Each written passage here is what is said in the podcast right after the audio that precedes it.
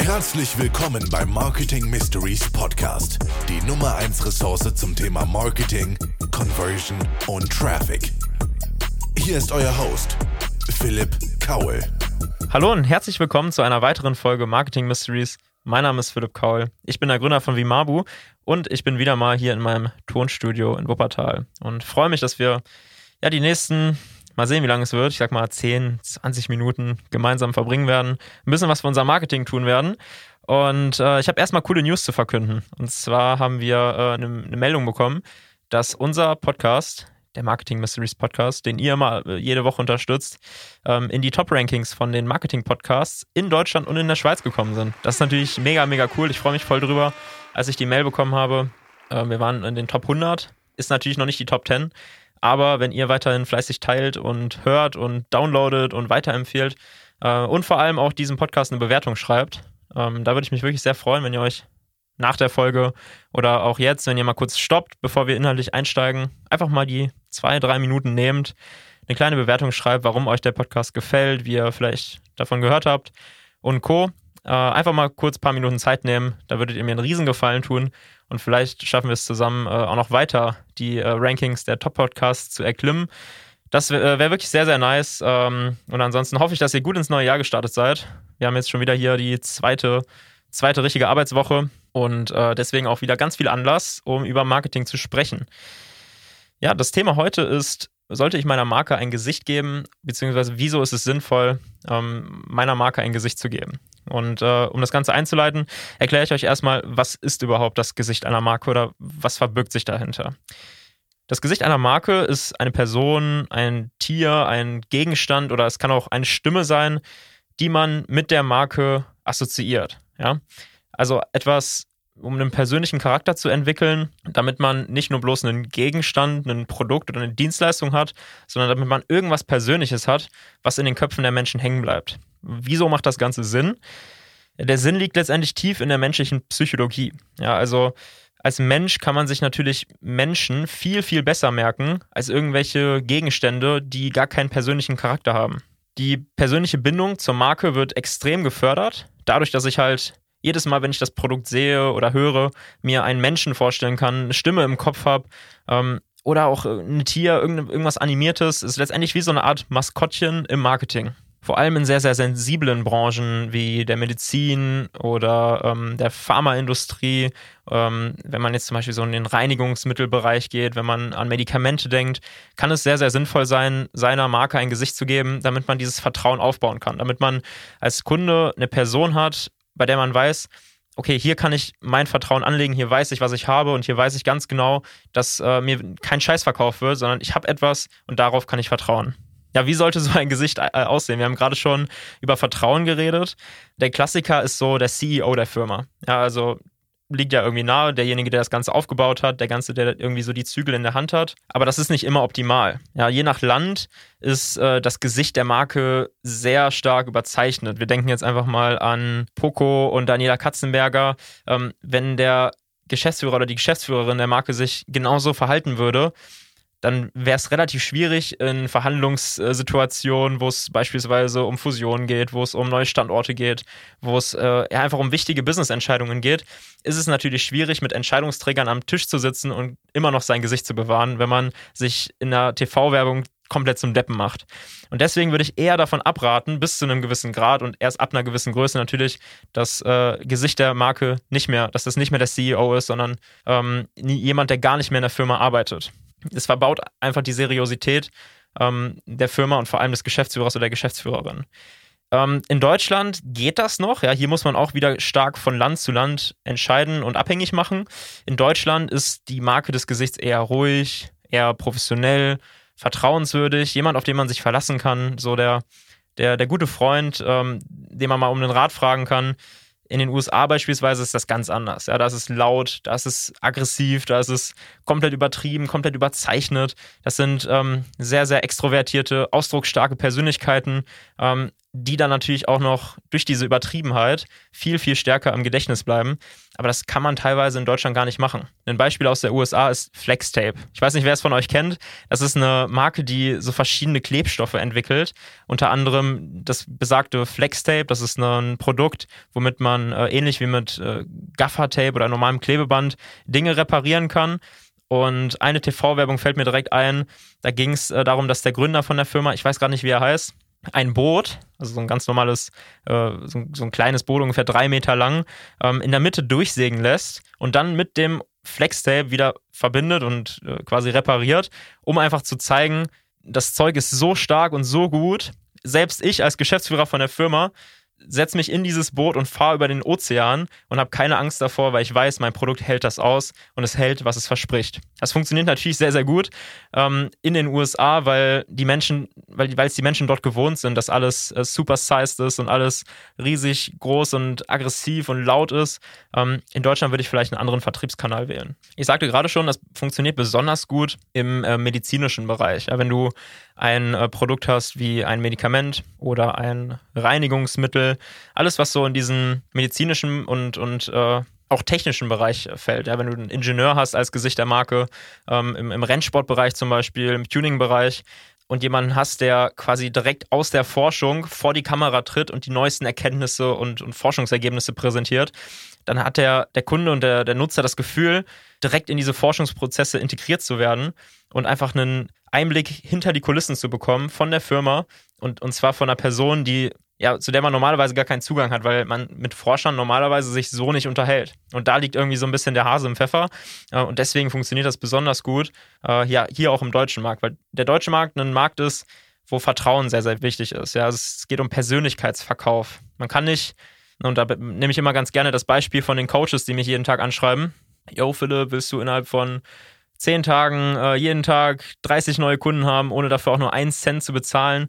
Ja, warum funktioniert das nicht? Weil man kein persönliches Vertrauen aufgebaut hat. Ja, selbst wenn, selbst wenn ich wüsste, dass derjenige mir wirklich 30 neue Kunden, äh, also 30 neue Kunden einbringt, ohne dass ich dafür bezahlen müsste, würde ich es nicht machen, weil ich kenne die Person nicht. Ja, und deswegen muss man vom Mindset erstmal klarstellen für sich, dass es von Land zu Land unterschiedlich ist. Und wir hier in Deutschland, wir sprechen letztendlich über deutsches Marketing, mit dieser Vertriebsstrategie, also Cold Calling, Kaltakquise, jemanden direkt anschreiben, den man nicht kennt, bringt alles nichts, ja.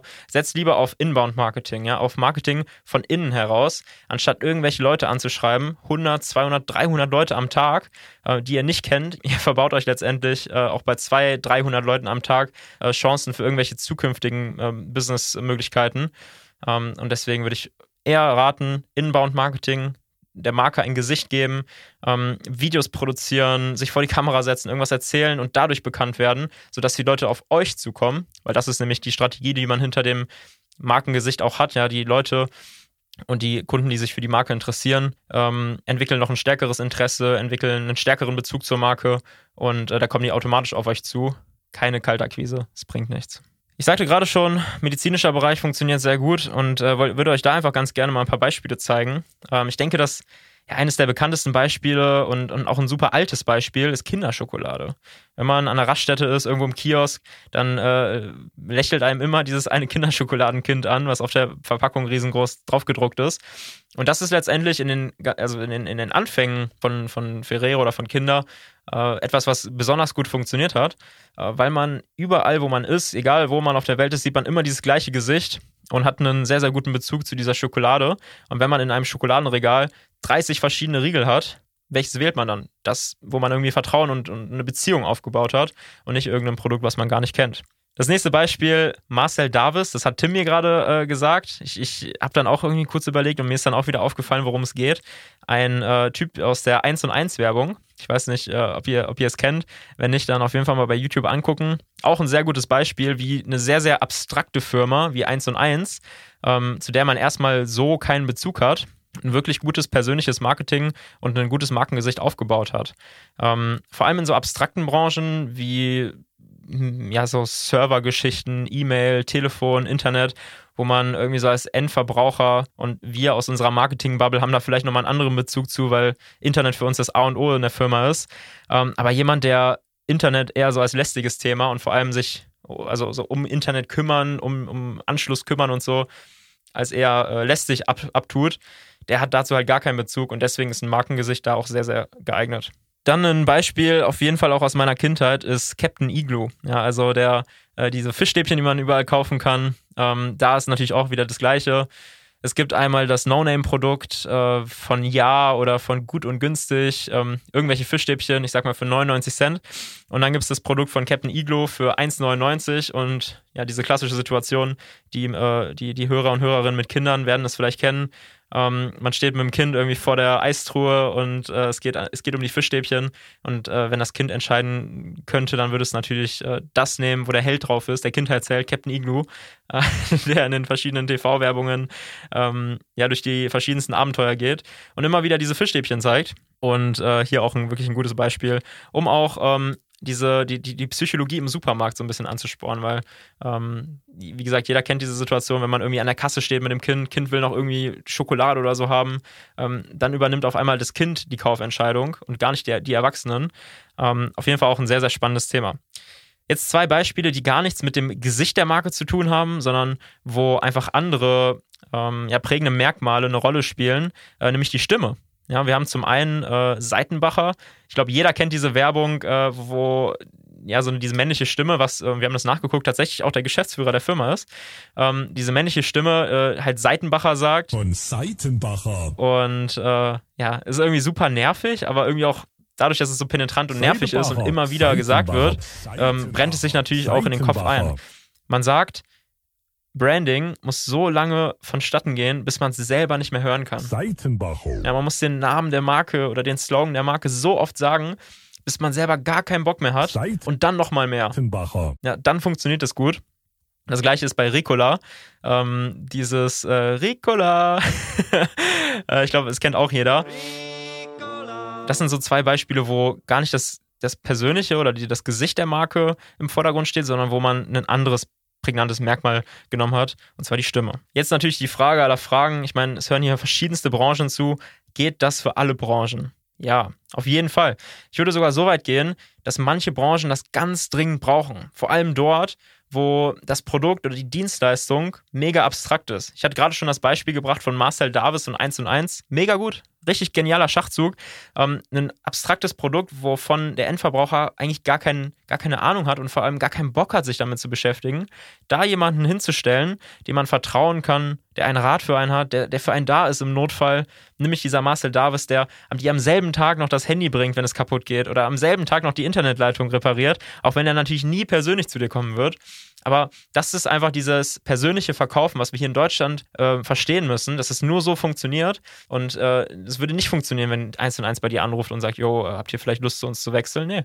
Man versucht, eine Persönlichkeit aufzubauen. Und genauso in, äh, in der Versicherungsbranche. Ja, also ganz viele ähm, Versicherungsmakler gehen immer noch auf diesen Kaltakquisezug, äh, reden dann vielleicht über Kosten einsparen oder äh, betreiben äh, geistige Brandstiftung im Sinne von, yo, wenn du jetzt nicht versichert bist, dann werden deine Kinder, wenn du stirbst, kein Geld bekommen und sowas.